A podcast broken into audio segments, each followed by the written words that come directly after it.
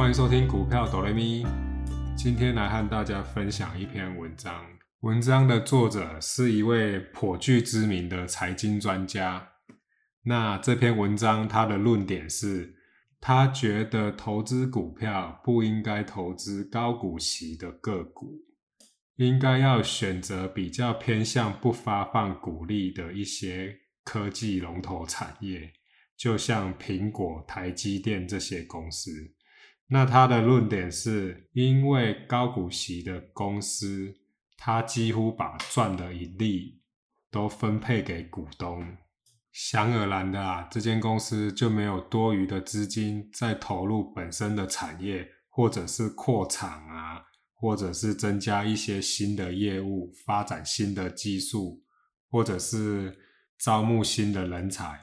简单来说，就是像烟草产业这样子，股息很高，几乎把赚的钱都配给你。那这位作者的论点是。我们投资股票应该选择那种公司赚到的钱，再继续作为资本支出，这样子这间公司未来才更有爆发性发展潜力。其实基本上这个论点我认同。简单来说，它就是叫大家去买像苹果这种科技龙头啦，或者是亚马逊这些一流的科技大厂。那为什么他会提出这个论点呢？其实说白了一点，就是你看看亚马逊、特斯拉，或者是苹果、Google、Netflix 这些尖牙股，其实他们都不偏向配发股息股利的。那五年、十年后，你持有这些股票的人，是不是在资本利得上是有非常丰厚的获利？他是基于这个论点而去说服说，不要去买那些高股息的股票，因为高股息的股票把赚的钱都配给你。那简单来说，它这个行业就是等于紧绷了，没有什么发展，没有什么搞头。讲白一点，就是这个意思啊。首先，我不反对这个论点，因为确实，如果你在特斯拉、苹果、亚马逊，它的历史低点狠狠的买进去，放到现在，你真的可能就是大富翁了。但是不要忽略了，会讲这句话的作者，你要先回到现实面去思考，人家的口袋跟你的口袋是完全不一样的。就我所知，这位作者他本身在国外还有很多房地产，在台湾也有，所以。讲白一点的，人家可以承受巨大的风险，但你要想想你自己有没有办法像人家这样子口袋那么深，能承受这些科技成长股的剧烈震荡。在这里，我就直接开门见山的讲好了，为什么高股息这几年那么流行，而且成长的规模又那么的迅速？说穿了，就如同我自己一样，我是能最感同身受的，因为基本上大部分的散户投资人都是领人家薪水的。那你既然就是领人家薪水，那相对的这份收入就其实有伴随着不确定的因素存在。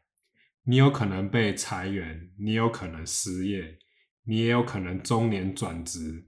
这中间有一些过渡期，可能会是没有收入的哦。时间多久多长，这个不确定，因人而异。所以我要讲的重点是，人家会讲这句话，代表人家可以，也不一定代表你就一定可以哦。为什么那么多人买高股息？那就是代表着全国台湾散户的心声。因为大家就是想要一直创造被动收入，所谓被动收入就是一定要有钱进来嘛，那这样子你的心情才会很爽，你才会有钱可以花。搞不好你那一两年失业了，你还有一些紧急预备金或者是被动收入可以 cover 你现在的生活。如果你一股脑的都把你投资的资金全部都转到那种。在烧钱的产业啊，像苹果、亚马逊这些完全不配发股息股利的，你要先问问看你自己，你 hold 不 hold 得住？讲到这边，你大概就知道我想要表达的意思了。每个人的操作模式都不一样，投资的标的也都不一样。人家可以把股票的资金都投资在高成长的科技公司，可以忍受不配股配息，但你可以吗？人家倒了还有房子，还有债券、美金，还是不同的部位的资产，但你没有。在这边坦白说啦，也不用骗大家了。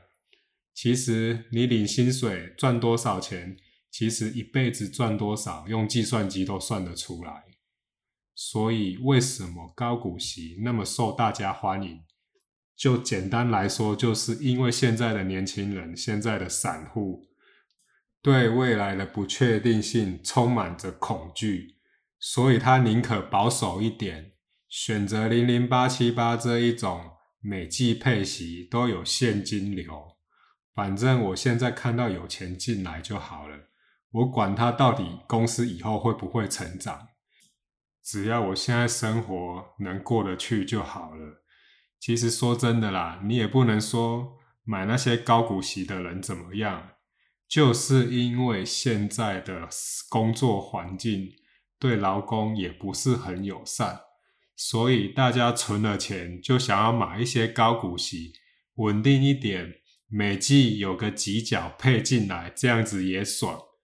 其实说真的，我也是非常能体会爱买高股息那些人的心态。其实就如同我一样，举个例子来说好了，一个出社会工作一二十年的年轻人。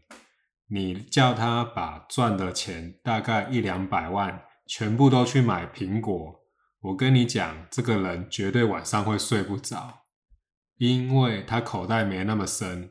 可是换另一种角度去思考，如果今天那个作者其实本身就很有钱了，他搞不好资金是算五六千万的，他压个三四百万在苹果这档股票，对他生活没有什么太大的影响。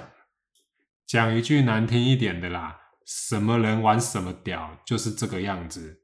因为每个人的 level 就是不一样，有在打怪的人也知道，等级装备不同啊，人家玩什么你玩什么，所以不要去笨到人家说怎样改，你就把整个标的换过去。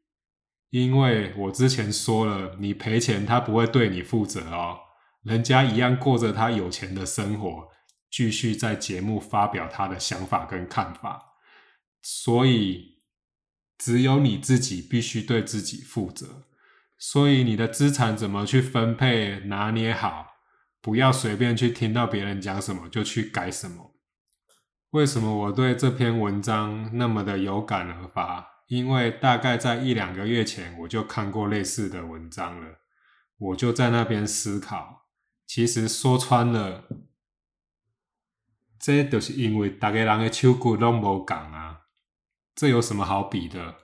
所以我真的有时候也觉得，那些在发表意见的财经专家，有时候他根本也不了解，现在三四十岁在工作的年轻人赚钱真的是有够给到的，你懂我意思吧？所以。你想要翻身，每个人都想翻身，但是这种东西，每个人的起跑点就是不一样。有些人就是本身家里很有钱，但我相信这是少数，百分之七八十的人都是一般人而已。所以这就为什么造成高股息的基金那么多人爱买，因为有一种稳定感跟安全感，不是吗？所以我在这边提醒，不是中华电信不好，因为它每年配发股息股利，其实是很好的。在我认为，因为就是有些人需要这种标的，不是每个人都可以经得起那种股价高低起伏、波动很大的。更重要的是，很多人都需要股息股利去 cover 你的生活。多少补贴一点呐，因为你不知道你人生接下来会发生什么事啊。婚姻也是，小孩子的教育、小孩子的成长，以及你长辈接下来所会面临到的问题，你要想想，三四十岁的年轻人是被夹在中间的。如果你没有买高股息，你全部都买那些不配发现金股利的股票，那你生活真的会很紧绷。所以我觉得不要去随意的跟风。今天就聊到这里，下次见哦。